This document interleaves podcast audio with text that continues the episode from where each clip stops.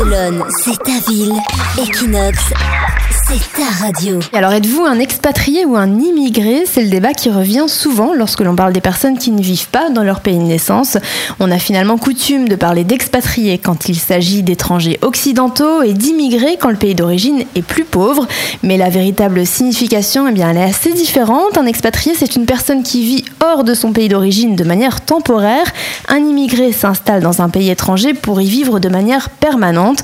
La frontière reste toutefois mince. Nombreux sont ceux qui s'installent à l'étranger sans savoir vraiment s'ils vont y rester, évidemment. Alors pour le journal euh, The Guardian, euh, ils estiment que nous sommes tous des immigrés. Selon lui, le mot expat aurait été imaginé dans le seul but de dissocier les immigrés occidentaux des immigrés des pays plus pauvres. Comme toi, ils vivent tous à Barcelone. Comme toi, ils écoutent tous Equinox. La radio des Français de Barcelone.